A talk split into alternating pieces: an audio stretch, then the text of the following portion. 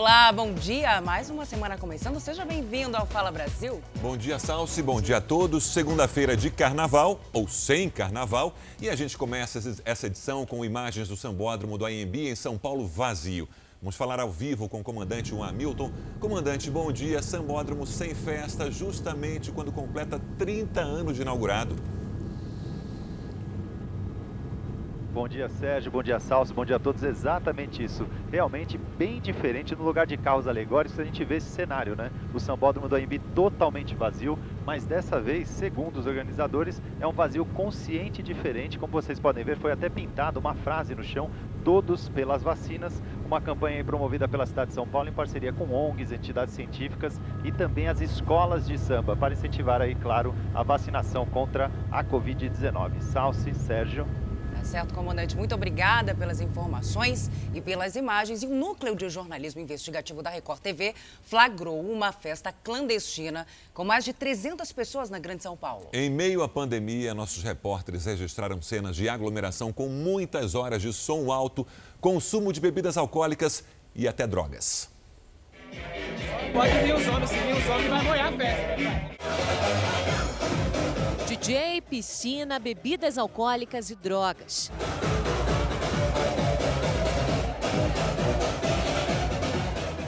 Este flagrante foi feito no domingo de carnaval pelo Núcleo de Jornalismo Investigativo da Record TV. A festa clandestina aconteceu nesta chácara, em Franco da Rocha, na Grande São Paulo. Lá dentro, mais de 300 pessoas aglomeradas, todas sem máscaras de proteção. No chão, saquinhos de cocaína e o consumo sem nenhum tipo de repressão. Os organizadores prometeram 13 horas de festa. Os ingressos foram vendidos antecipadamente por aplicativos de mensagens. Na porta, custaram 50 reais. O endereço só foi divulgado horas antes do início do evento, para não levantar suspeitas. Os seguranças, a paisana, ficaram em lugares estratégicos. E a entrada de menores de idade foi permitida. A Prefeitura de Franco da Rocha, a Polícia Militar e a Secretaria de Segurança Pública do Estado de São Paulo receberam denúncias pouco antes das 5 da tarde. Na capital paulista também houve aglomeração. Em bairros nobres, como Pinheiros e Jardins, a polícia interrompeu festas. Este outro bar também foi obrigado a fechar as portas. A multa para os estabelecimentos autuados pode chegar a quase 300 mil reais. A Secretaria de Segurança Pública de São Paulo disse em nota que os agentes da polícia compareceram ao local e a organizadora se prontificou a encerrar o evento e dispersar as pessoas. Afirmou ainda que um boletim de ocorrência foi registrado e que a festa será investigada. É, mas infelizmente houve flagrantes de aglomeração em festas clandestinas por todo o país e a gente mostra mais detalhes daqui a pouquinho. Você vai ver agora como terminou uma perseguição policial. Os criminosos estão no carro branco em alta velocidade. Eles perdem controle e batem um muro. Em seguida, policiais descem da viatura e rendem os suspeitos. Dois foram presos. A perseguição começou depois que eles assaltaram um motorista de aplicativo. Os bandidos estavam com duas armas e a carteira da vítima. Eles tiveram ferimentos e receberam atendimento médico. Esse flagrante foi em Ceilândia, no Distrito Federal. Agora, uma imagem impressionante: uma mulher foi salva, foi salva perdão, pela Polícia Militar de São Paulo. Segundo os vizinhos, a vítima sofria agressões frequentes do marido. E nesse dia, eles decidiram acionar a polícia. Muitas mulheres que passam por essa situação né, têm medo de denunciar. Quando os homens chegaram, o marido fez a mulher refém e ameaçou matá-la. E ele só foi controlado após levar um disparo de choque elétrico. E tudo isso foi registrado pela câmera de um celular. A negociação é tensa. A gente vai ter que agir. Ellison Bispo da Silva ameaça de morte a mulher, Ana Cláudia da Silva Gomes. Enquanto um policial militar negocia a libertação, a mulher implora para ser libertada. Nesse momento é possível ver a arma de choque. O PM aponta para Ellison. A coisa não vai ficar boa para você. A tensão dura mais um minuto. No momento em que Ellison se vira para a mulher. Com o choque, o homem cai no chão e é imobilizado pelos policiais. Repare que a mulher está com cortes no rosto. A PM foi chamada pelos vizinhos da rua que fica na zona sul de São Paulo. Eles dizem que Ana Cláudia já tinha sido agredida pelo marido outras vezes. Ellison Bispo da Silva foi preso em flagrante por lesão corporal e violência doméstica. Ele chegou a passar uma noite na cadeia, mas, segundo a Polícia Civil, foi solto por um juiz de plantão após a audiência de custódia e vai responder ao processo em liberdade. Durante a pandemia, houve um aumento no número de chamadas ao telefone 190 da Polícia Militar por causa da violência doméstica contra a mulher. O crescimento foi de quase 4% no primeiro semestre de 2020, de acordo com o Anuário Brasileiro de Segurança Pública. Mas o ano terminou com queda de 12% nos registros de agressões nas delegacias, segundo a Polícia Civil.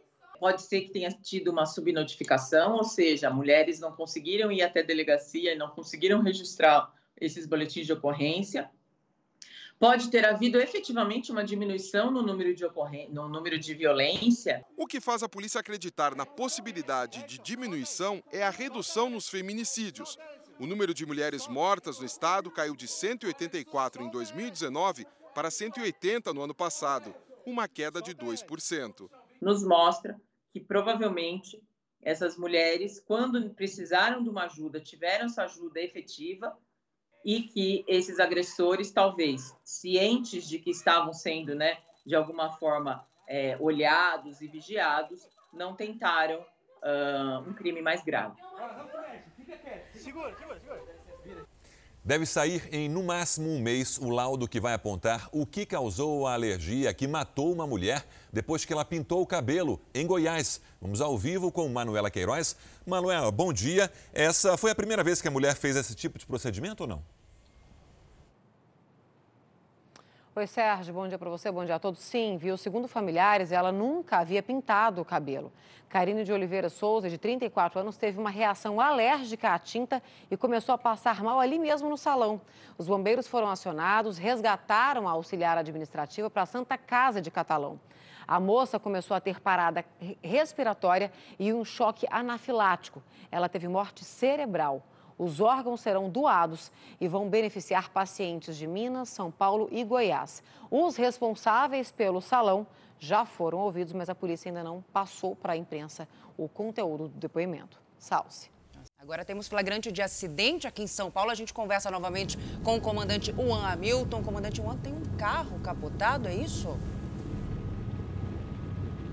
Olha só, a informação que nós temos é que um acidente aconteceu aqui na Avenida Nordestina um pouco mais cedo. A gente ainda vê a movimentação policial no local. O veículo acaba de ser retirado. Nós estamos aguardando, inclusive, informações aí sobre o estado de saúde das pessoas feridas neste acidente que aconteceu na Zona Leste de São Paulo, na Avenida Nordestina. Mas felizmente aí você vê que já foi resolvido. O pessoal acaba de retirar o veículo que capotou aqui na Zona Leste de São Paulo. Salce, Sérgio.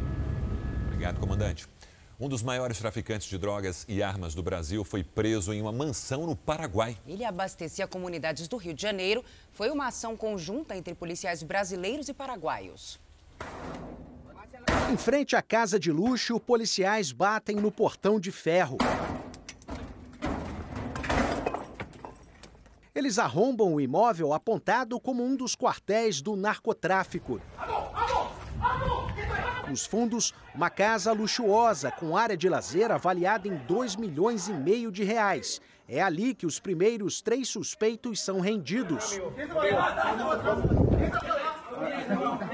Mas os policiais procuram pelos homens apontados como chefes da organização criminosa e encontram um deles, Gabriel Mendes da Silva, o turco. Ele vivia na mansão que fica em Assunção, capital do Paraguai. O traficante é apontado como braço direito de Ricardo Luiz Picoloto Pedroso da Silva, o R7, o alvo da operação. Ricardo mora na cidade de São Bernardino, a 50 quilômetros de Assunção. A região se tornou a preferida da elite paraguaia, mas na mansão a polícia encontrou apenas a esposa e o filho recém-nascido de Ricardo. Nas duas ações simultâneas, os policiais apreenderam um fuzil, uma pistola, munição, celulares e documentos falsos, além de anotações com a origem, o tipo e o calibre de armas encomendadas por traficantes do Brasil e de outros países. No Paraguai, a organização criminosa recebe armas dos Estados Unidos, de Israel, China, Austrália e de países da Europa De lá, os criminosos enviam material para vários estados do Brasil, entre eles São Paulo e Rio de Janeiro. Os pais de um bebê de dois meses denunciam que ele morreu vítima de negligência médica. O menino foi tratado para meningite, morreu em 24 horas e só depois a doença foi descartada. As lágrimas são de quem não vai ter mais o filho nos braços. Arthur Ravi, com apenas dois meses de vida, morreu no intervalo de menos de 24 horas depois que começou a sentir dores. Sete dias se passaram e os pais ainda não sabem o que causou a morte. Ele acordou bem, depois do meio-dia ele começou a gritar. Aí fica chatinho. Chatinho, aí depois ele começava a gritar, aí parava. Daqui a pouco a dor vinha de novo, ele gritava.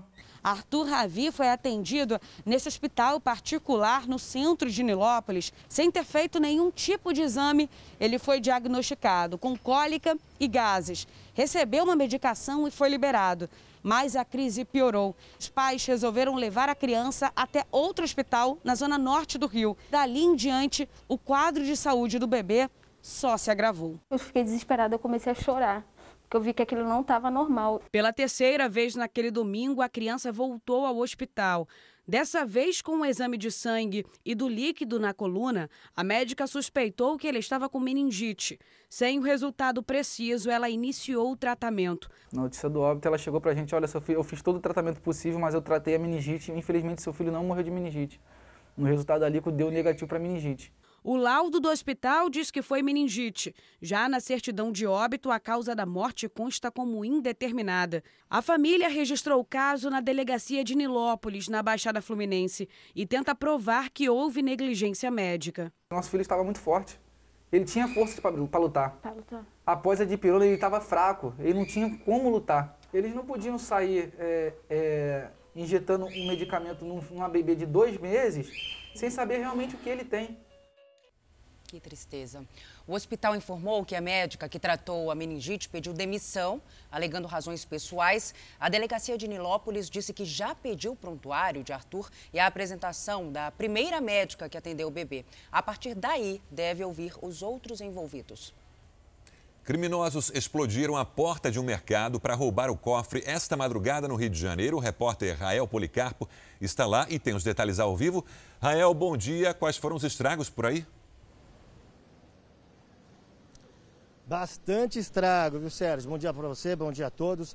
Os criminosos chegaram aqui por volta das 4 horas da manhã.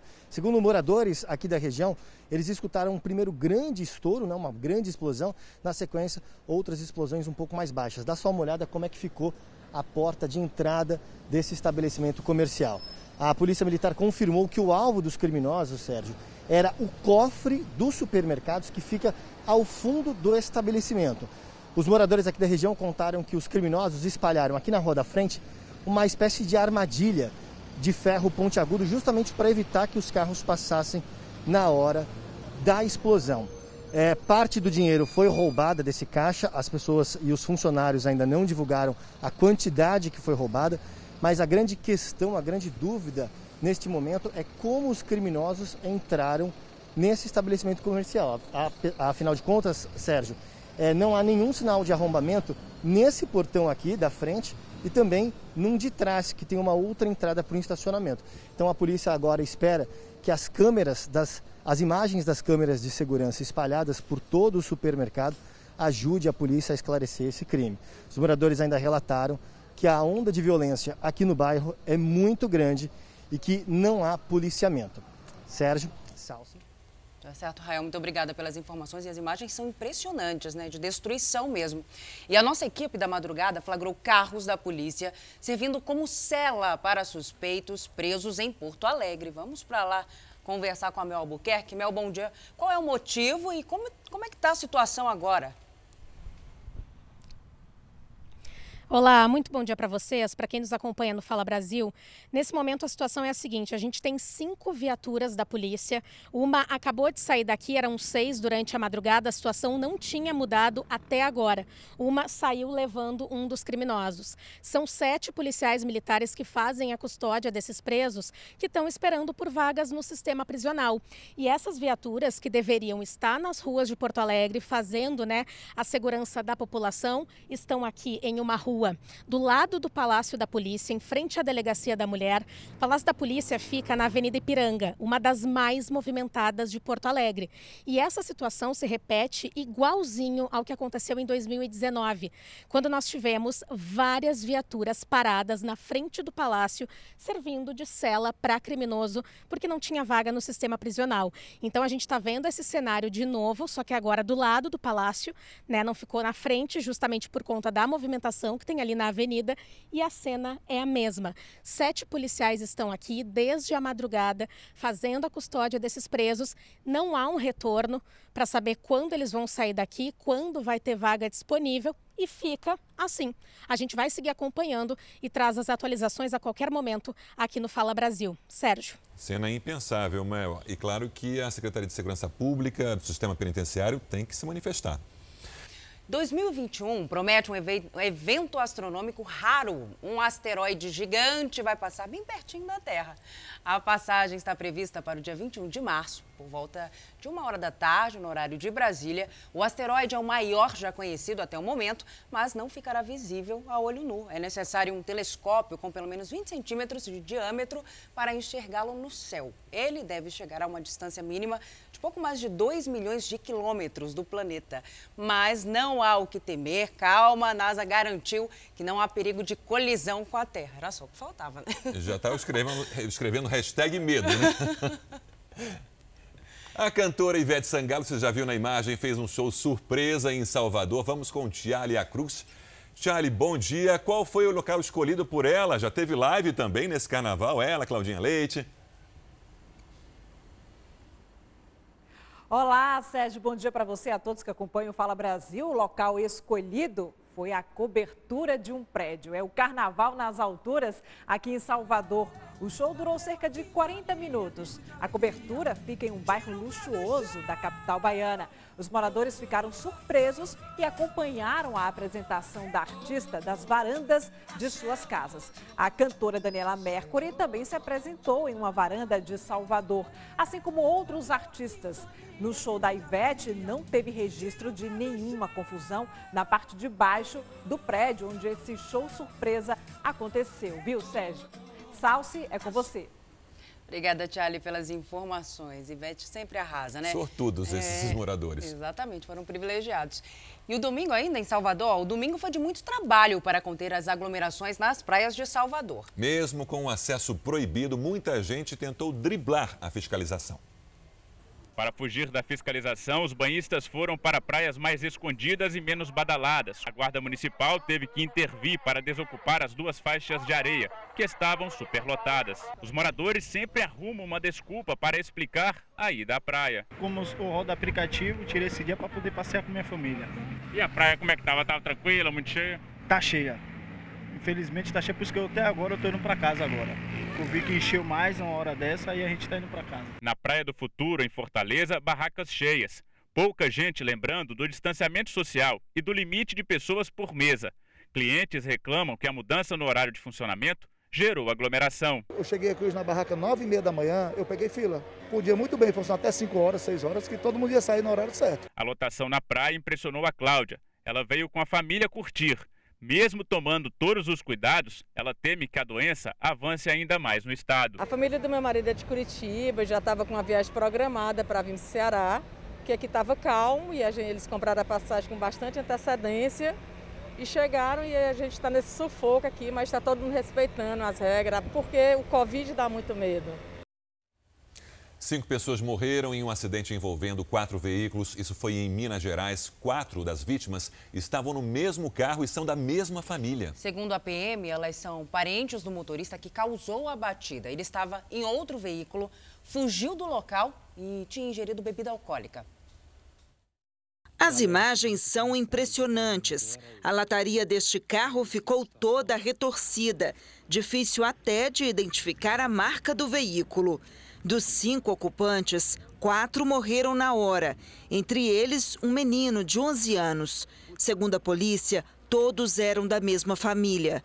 Este outro carro teve a frente completamente destruída. O motorista, de 65 anos, que estava sozinho no veículo, morreu no local. Os ocupantes do terceiro carro envolvido no acidente tiveram ferimentos leves. A batida aconteceu em uma reta, na MG 431, em Itaúna.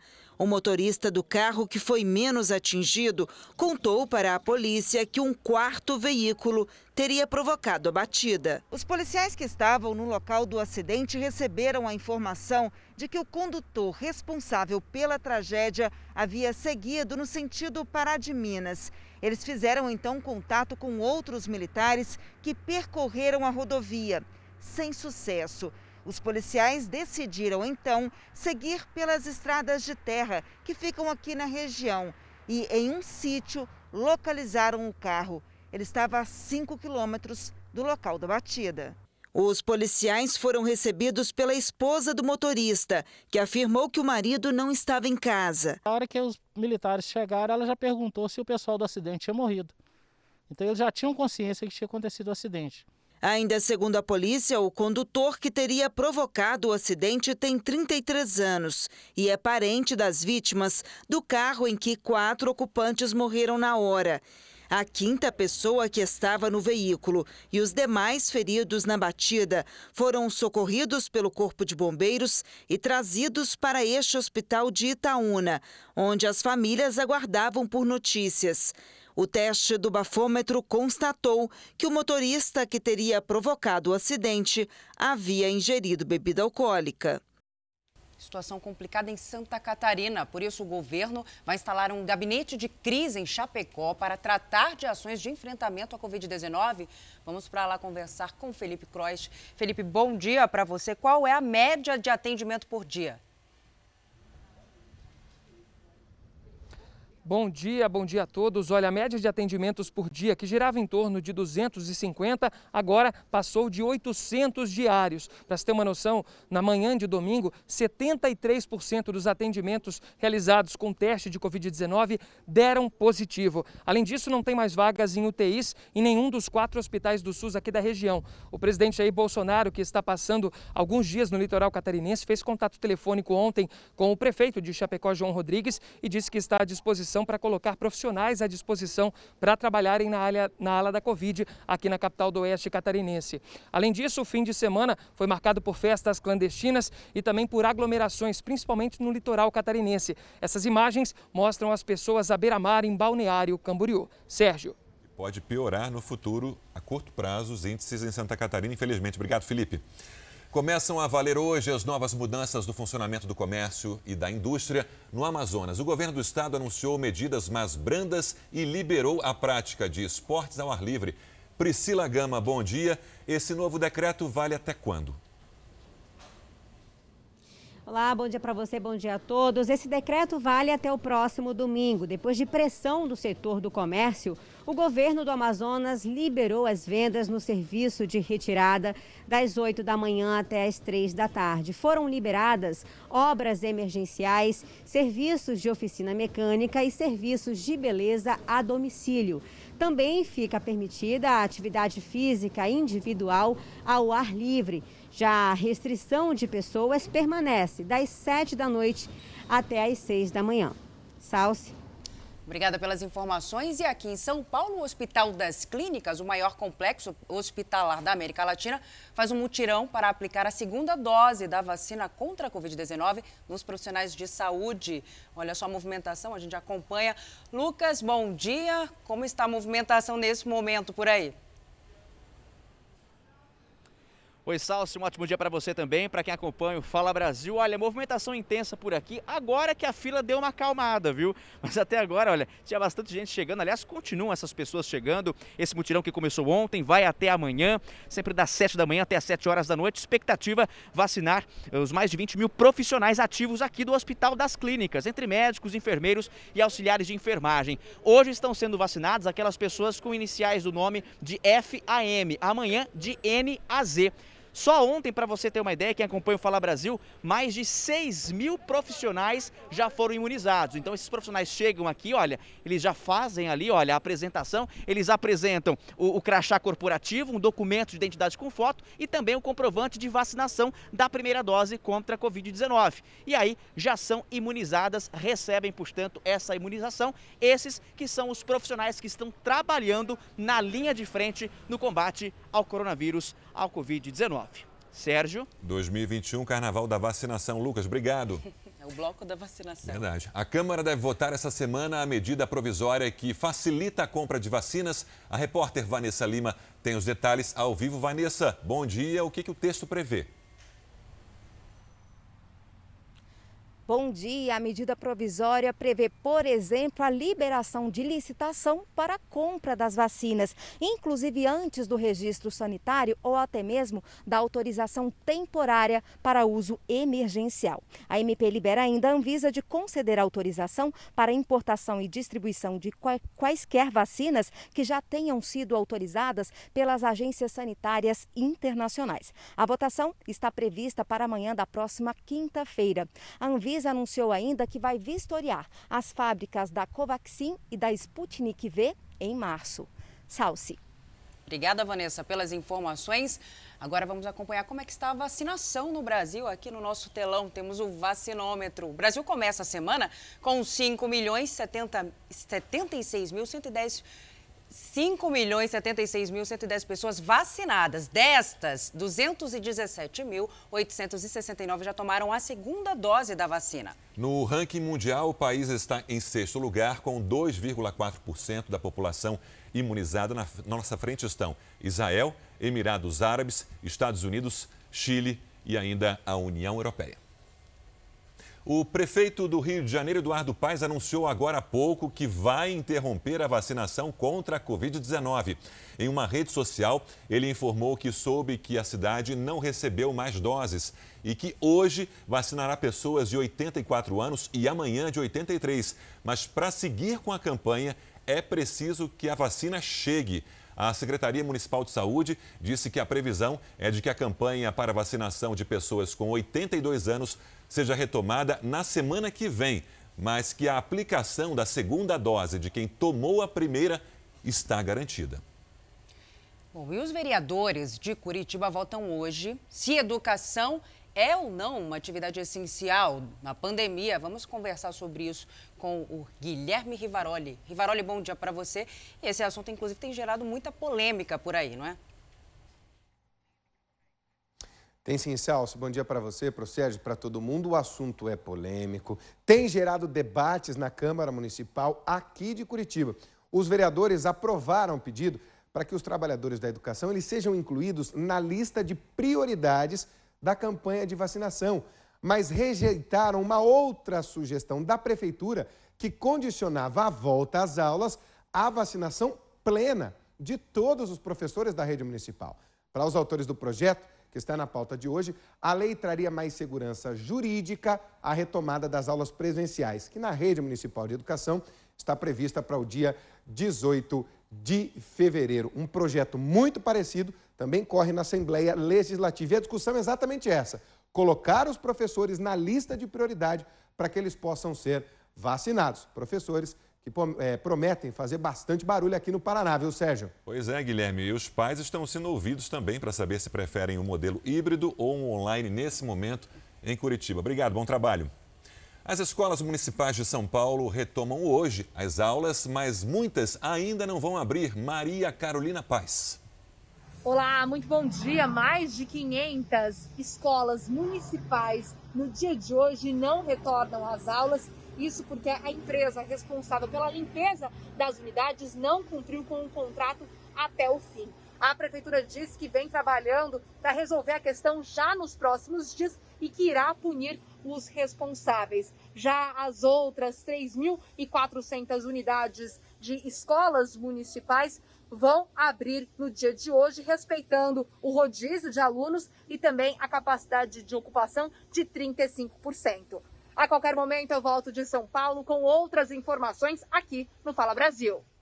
Tá certo. Muito obrigada, Maria, pelas informações. A gente segue nesse assunto porque a Justiça autorizou o retorno das aulas presenciais nas escolas particulares de Salvador. Vamos para lá, vamos para a Bahia conversar com a Tarsila Alvarindo. Tarsila, bom dia. Quando as atividades serão retomadas? Bom dia, Salsi, bom dia a todos. Isso mesmo, uma decisão da Sexta Vara da Fazenda Pública aqui de Salvador autorizou o funcionamento das escolas particulares de forma híbrida e facultativa a partir desta segunda-feira. Algumas escolas já retornaram hoje, outras a partir de amanhã. A decisão também solicitou a suspensão dos decretos municipal e estadual que prorrogam o impedimento das aulas aqui no estado. Algumas escolas estão aí já em atividade. No entanto, a Procuradoria-Geral do Estado pediu ao Tribunal de Justiça da Bahia que suspenda essa liminar que permite a, o funcionamento das escolas. Mas, enquanto essa decisão não sai, as aulas estão permitidas aqui na capital baiana, nas escolas particulares. É com você, Sérgio. Vê que a expectativa é no Brasil inteiro. Obrigado, Tarsila. O Japão aprovou a primeira vacina contra o coronavírus, faltando cinco meses para a abertura das Olimpíadas. A vacina desenvolvida pela Pfizer BioNTech começa a ser aplicada a partir de quarta-feira. As primeiras doses serão aplicadas em cerca de 20 mil profissionais que atuam na linha de frente de combate à pandemia. Em seguida, virão outros 3 milhões e 700 mil trabalhadores da saúde e também os idosos. A ocupação dos hotéis deve fechar o carnaval com uma queda aí de pelo menos 90% em Natal, no Rio Grande do Norte. O setor de turismo enfrenta um prejuízo bilionário provocado pela pandemia de Covid-19. Quase 400 mil postos formais de emprego foram fechados no ano passado. Em 2020, o turismo deixou de faturar mais de 260 bilhões de reais no Brasil, uma queda de quase 40% em comparação com 2019. E ao colocar janeiro de 2021 na conta, o rombo fica ainda maior. Saldo negativo de 274 bilhões de reais, segundo cálculos da Confederação Nacional do Comércio de Bens, Serviços e Turismo. Uma das consequências mais percebidas foi o cancelamento de pacotes de viagens, cenário que afeta diretamente o turismo. E no Rio Grande do Norte, onde essa é a principal atividade econômica, a ocupação da rede hoteleira deve ficar entre 20% e 25% do que foi registrado no carnaval do ano passado. Uma aposta para minimizar os efeitos negativos é o turismo regional. Acredita-se que até o final de, do primeiro semestre, né, junho, julho, as coisas realmente melhorem. Outra atividade que aparece no topo da lista das mais prejudicadas pela pandemia é a de bares e restaurantes, com uma perda que ultrapassou a marca de 200 mil demissões. É o pior resultado anual do ramo desde 2012. É, a expectativa é que leve mais de um ano para que a gente recomponha essas perdas, consiga estabilizar as empresas novamente e que as dívidas cheguem a um patamar negociável, um patamar de regularidade, de normalidade. E vocês devem lembrar, o turismo na região Nordeste já vem sofrendo impactos desde o surgimento daquelas manchas de óleo em agosto de 2019. As manchas chegaram justamente numa época do ano que começa a crescer o número de visitantes por causa do retorno das altas temperaturas, do sol com o verão. A maioria dos estados da região Nordeste acabou sendo atingida e prejudicada. E agora, essa questão da Covid-19. A Justiça do Mato Grosso investiga a suspeita de desvio de verba em uma prefeitura do estado. Anderson de Oliveira, bom dia para você. O que supostamente foi comprado? Olá, bom dia. Foram quase 16 mil troféus e 7 mil medalhas. O Ministério Público quer entender por qual motivo o ex-prefeito de São José do Rio Claro, que tem pouco mais de 21 mil habitantes, comprou tanta premiação. A assessoria do ex-prefeito não se pronunciou sobre o assunto até o momento e nem disse o motivo da compra. A qualquer momento, podemos voltar com mais informações de Mato Grosso aqui no Fala Brasil. Olha, já começaram as apostas para o nome do segundo filho do príncipe Harry e da esposa Meghan Markle. Muitos internautas e especialistas deram palpites. Os nomes mais cotados até o momento são Diana e Alexandra, para a menina, e Thomas e Alfie, para o menino. Mas os curiosos vão ter que esperar. A primeira a saber será, claro, a Rainha Elizabeth. A criança vai ser a oitava na linha de sucessão do trono britânico. E uma elefanta reencontrou o filhote depois de passar por maus momentos. Ela ficou presa na lama em um santuário no Quênia. Olha aí as imagens. A gente consegue ver a elefanta tenta sair por conta própria, mas sem sucesso. Foi preciso amarrá-la a um trator para fazer esse resgate. As autoridades temiam que ela fosse encontrada por caçadores atrás dos chifres de marfim. Mas felizmente ela deixou o local sem ferimentos e está bem. Olha que absurdo, uma rede de comida chinesa foi condenada a indenizar dois consumidores que encontraram pedaços de vidro numa comida. Segundo a denúncia, um dos clientes teve lesões na boca. Eles afirmam ainda que entraram em contato com o restaurante, mas que não foi dada a devida atenção.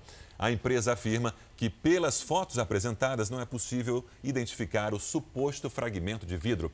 A justiça estipulou uma indenização de 5 mil reais por danos morais. O restaurante vai ter ainda que reembolsar o valor de 80 reais pago pelos clientes. A rede pode recorrer. Agora a gente muda completamente de assunto. Sérgio, como é o seu café da manhã? Tem fruta, suco, tem pãozinho? Como é o seu, Sérgio?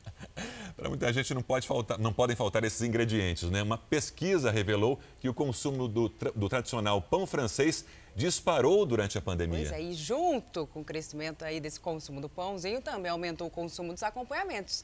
Acompanhamentos clássicos, o café, né, frios, queijo e manteiga. É uma fornada atrás da outra. Toda hora a cesta precisa de reposição. E tem sempre gente atrás do pãozinho francês. De manhã é um clássico, mas ele marca presença em várias refeições do dia. No cafezinho da tarde também é maravilhoso. Até à noite também, dá para passar como janta fácil. Careca, pão de sal, francês, ele pode até mudar o nome entre os estados, mas é sempre o campeão de vendas. Você sabe quantos destes são vendidos só na cidade de São Paulo por dia? 20 milhões de unidades. Isso dá uma média de mais de um pão e meio por habitante. Em 2019, o consumo era de 18 milhões por dia. A nossa mudança de rotina, provocada pela pandemia do coronavírus, teve impacto no consumo do pãozinho. Estando confinado em casa, tem mais apetite para comer. E aí, nada como um bom pãozinho francês. O teu pão vai bem com o quê? Ah, o clássico, presunto e queijo. Até com franguinho, com uma carninha, principalmente requeijão. Principalmente aqui em São Paulo, o pão com requeijão que é o mais famoso. Viu só? Raramente ele vem sozinho. É sempre pão com o que a fome estiver com vontade de comer. Mas ele é o carro-chefe dos combos. Quando o cliente ele leva o pãozinho para casa, a demanda dos frios aumenta. Queijo, peito de peru, enfim. Quando o consumo é interno, aumenta o cafezinho. Não é à toa que o café é a bebida mais consumida pelo brasileiro depois da água. Cada pessoa bebe, em média, 839 xícaras por ano. E o café está presente em 97% dos lares do país. Os derivados do leite, que recheiam o pão, também estão muito presentes no nosso prato. O queijo é consumido por 97% dos brasileiros. O segundo lugar do ranking é a manteiga. Bom, nós vamos parar por aqui, porque se a gente for contar tudo que o pão puxa para o nosso prato, essa história vai bem longe. Vai bem quase tudo, é pão. Pena que engorda. O segredo é não passe perto de padaria. e os apresentadores aqui com água na boca, né? Um pãozinho na chapa, com hum, café, tudo o cheiro, de bom. então. Mulheres têm pagamento do Bolsa Família suspenso porque têm as certidões de nascimento iguais. Entenda daqui a pouco. E ainda, você pagaria 10 milhões de reais por uma caneta? Já já a gente te mostra por que, que essa caneta aí custa tão caro. Fala Brasil, volta já.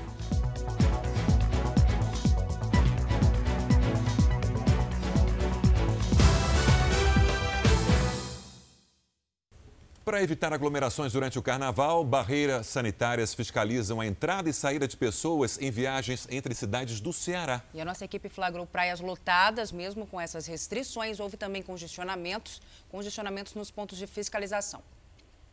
Pelo menos até o dia 17 de fevereiro, a rotina vai ser essa: entrada e saída de veículos de Fortaleza controlada. Em Aquiraz, o domingo registrou congestionamento quilométrico para quem estava saindo de Fortaleza. Bem mais demorado, mas é a segurança né, que, que vale mais. A operação vem sendo chamada pela Polícia Rodoviária Estadual de Pente Fino. Todos os veículos estão sendo abordados nessa passagem entre Fortaleza e Aquiraz. Apesar do tempo longo de espera, os motoristas vêm se mostrando compreensivos. Elas são importantes, né? Um controle que a população faz, né? Que o poder público faz e a prevenção nunca é demais. Durante a abordagem, são exigidos documentos do condutor. É permitida a passagem de quem provar a necessidade de fazer a viagem entre os municípios. Esse comerciante acha a medida necessária, mas diz que poderia ser menos rigorosa. Não, tem que fazer, mas não tão rigoroso desse jeito, porque parar todos os carros aqui, ninguém vai sair daqui mais nunca, pelo que eu estou vendo. O decreto do governo do estado ainda prevê, além das barreiras nas saídas de Fortaleza e em municípios de tradição turística, a proibição de festas e o fim do ponto facultativo nos dias 15 e 16 de fevereiro. Transporte intermunicipal de passageiros estão suspensos, com exceção do transporte metropolitano. E também está suspensa a atividade em parques aquáticos do estado. As barracas de praia devem encerrar o atendimento às três da tarde. O Ministério Público Federal pediu explicações da Polícia Militar do Pará e da FUNAI sobre uma morte, sobre a morte de um jovem líder indígena no nordeste do estado. A família da vítima acusa o PM pelo homicídio. Isaac Tembé, de 24 anos, era filho do cacique da aldeia Jacaré, em Capitão Poço, nordeste do Pará. Ele era líder do povo Tembé Tenerrara e fazia parte do grupo de jovens indígenas Camarauã. Eles denunciam que Isaac foi morto a tiros pela polícia militar enquanto caçava nas terras da tribo. Por meio de nota, a Secretaria de Segurança Pública disse que a polícia militar foi acionada para averiguar um possível furto de gado em uma fazenda do município. Quando chegaram, os policiais foram recebidos a tiros e revidaram. Ainda de acordo com a pasta, no local foi encontrado um gado desossado, um revólver calibre 38 e um homem ferido a tiros. Ele foi levado para o hospital, mas não resistiu. Era Isaac. Nós queremos que a perícia venha no local, que o Ministério Público Federal se faça presente, o Ministério Público do Estado, a Defensoria Pública.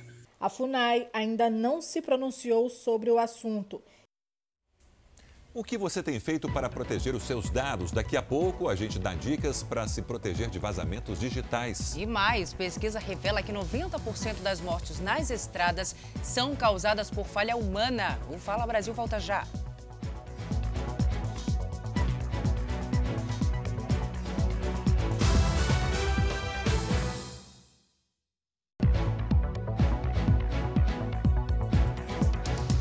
E 38 minutos, estamos de volta com Fala Brasil. Duas mulheres com nomes e certidões de nascimento iguais estão passando por uma situação dramática em Pernambuco. Elas tiveram benefícios sociais bloqueados por causa da duplicidade nos documentos. Essa é Rejane Maria da Silva. Essa também. Rejane nasceu no dia 21 de maio de 1987. A outra também. As duas no Cabo de Santo Agostinho. A coincidência tirou o sossego delas. Para entender essa história, a gente precisa voltar para janeiro de 2016. As duas Rejanes recebem o Bolsa Família e foi no sistema do benefício que acusou o problema em questão. A Rejane 1 teve o benefício bloqueado e a Rejane 2 ficava alguns meses, recebia, outros não. As duas procuraram o serviço e foi lá onde elas se encontraram e perceberam que todos os documentos eram iguais. Quando eu cheguei lá, descobriu que o nome do meu, que o meu é um menino, dela é uma menina. Aí falou lá, disse, não, aqui tem um, uma menina. Eu digo, não, mas o meu é um menino. Percebido o problema, elas procuraram a delegacia do Cabo de Santo Agostinho e registraram um boletim de ocorrência. Mas na hora de regularizar a situação na justiça, a Rejane 2 resolveu tudo sozinha. Ela falou que era para ter chamado ela tudinho, mas eu não entendi assim. Quando eu peguei o papel, ninguém me explicou. Hoje, a carteira de trabalho das duas traz os nomes dos pais de Rejane 1. Os números de CPF e identidade também são iguais. Elas imploram ajuda para resolver a questão, porque já procuraram o Instituto de Identificação Tavares Buril e a Justiça, mas não tiveram resposta. Eu queria que liberasse o número da minha identidade, mas eles não querem dar porque ele quer pegar o, o registro antigo que eles ficou com eles preso. Estou apelando para aparecer uma pessoa que me ajude, porque eu não posso ficar nessa situação. Eu tô sofrendo muito com isso. Porque eu tenho pai e tenho mãe. Só meu pai que é falecido, minha mãe é viva. Aí vai não só tá me prejudicando, como as minhas duas filhas. Que sufoco, né? Só porque tem nomes iguais. Tem outra salsa? Não, ah, até onde eu sei, não, né? Não, Única não que eu Brasil. saiba, não. A contaminação dos rios de Barcarena, no Pará, foi parar na Justiça da Holanda. Essa é a primeira ação por danos causados na Amazônia que é levada à Corte Europeia e 11 mil famílias foram prejudicadas pelo despejo dos rejeitos. A ação indenizatória protocolada na justiça holandesa é contra a multinacional Hidro. Representa cerca de 40 mil pessoas de comunidades tradicionais da Amazônia afetadas pela produção de alumínio em Barcarena e Abaetetuba, no nordeste do Pará. A expectativa dessas pessoas terem reparação aqui no Brasil é, é uma expectativa mínima. Por isso que se recorreu ao Judiciário da Holanda. Em fevereiro de 2018, a força das chuvas deixou a cidade no entorno da mineradora e vilas de Abaetetuba inundadas por águas avermelhadas, contaminadas por substâncias tóxicas utilizadas pela empresa. Comunidades indígenas, ribeirinhas e quilombolas tiveram a saúde e o modo de vida afetados. Com a água poluída, houve a morte de peixes, principal fonte de subsistência na região. A gente hoje a gente não usa mais nada. Água de poço tudo contaminado. Tudo contaminado. Desde 2017, outros processos foram abertos contra a multinacional na justiça brasileira, pedindo reparos aos danos causados à saúde pública e ao meio ambiente. Laudos do Instituto Evandro Chagas revelaram que rios, igarapés e o solo da região ficaram contaminados. Nas amostras foram encontrados metais pesados e elementos cancerígenos, como o chumbo.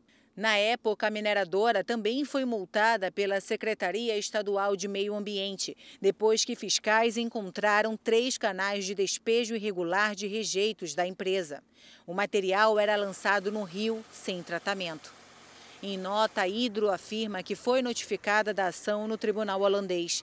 E em relação ao caso de 2018, reiterou que não houve transbordamento ou qualquer evidência de contaminação.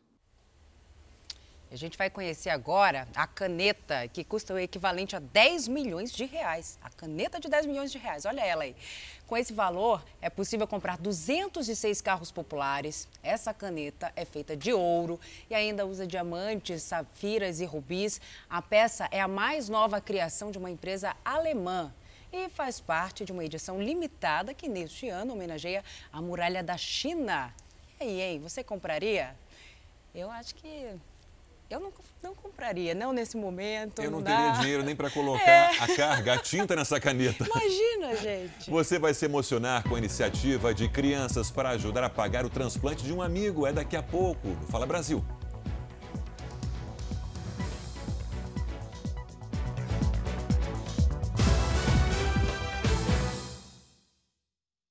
Uma pesquisa mostra que 90% das mortes nas estradas são causadas por falha dos motoristas. E um aplicativo desenvolvido em Minas Gerais quer monitorar a vida dos caminhoneiros para tentar evitar tragédias.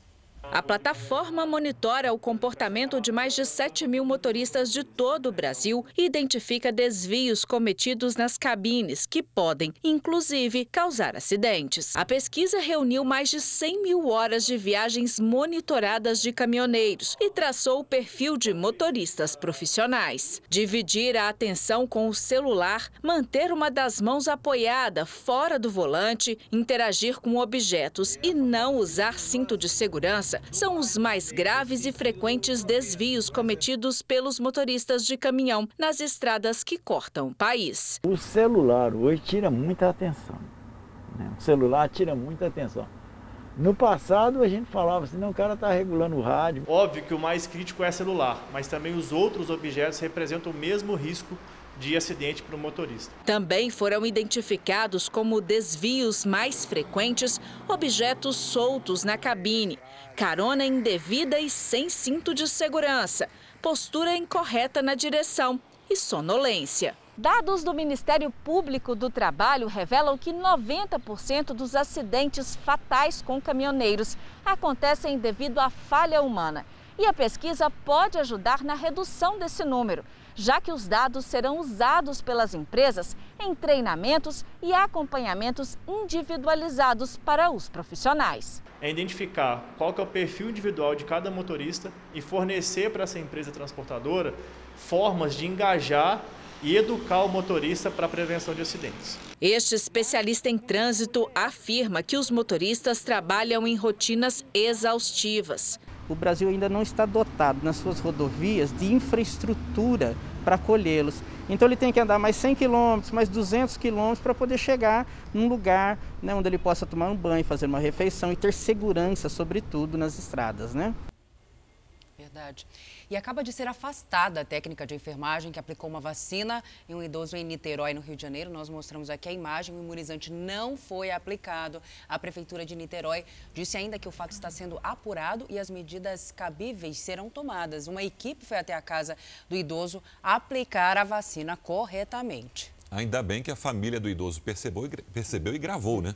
Polêmica no Peru, diversos representantes do governo furaram a fila da vacinação escondidos. Eles receberam as doses antes mesmo do imunizante estar disponível para o público. O caso tem provocado indignação no país. Ontem, a ministra das Relações Exteriores se demitiu depois de reconhecer que fez parte do esquema. Na sexta-feira, o ex-presidente Martim Vizcarra disse que ele e a família também já se vacinaram. Subiu para 50 o número de mortos depois de uma inundação no Himalaia. Mais de 150 pessoas ainda estão desaparecidas. As imagens são assustadoras, sendo a maioria funcionários de uma barragem hidrelétrica no norte da Índia. Esse acidente foi causado pelo rompimento de uma geleira que destruiu um vilarejo próximo e causou essa enchente ali na região, como a gente acompanha nas imagens, na semana passada. Olha, mais um mega vazamento de dados expõe números de celulares, de CPF e diversos documentos da população brasileira. Isso é muito preocupante. Como já tinha acontecido em janeiro, com mais de 200 milhões de cadastros de pessoa física, agora foi a vez de contas de aparelhos de telefone. E por isso é importantíssimo ficar atento para saber se algum dado foi exposto e como evitar esse tipo de problema.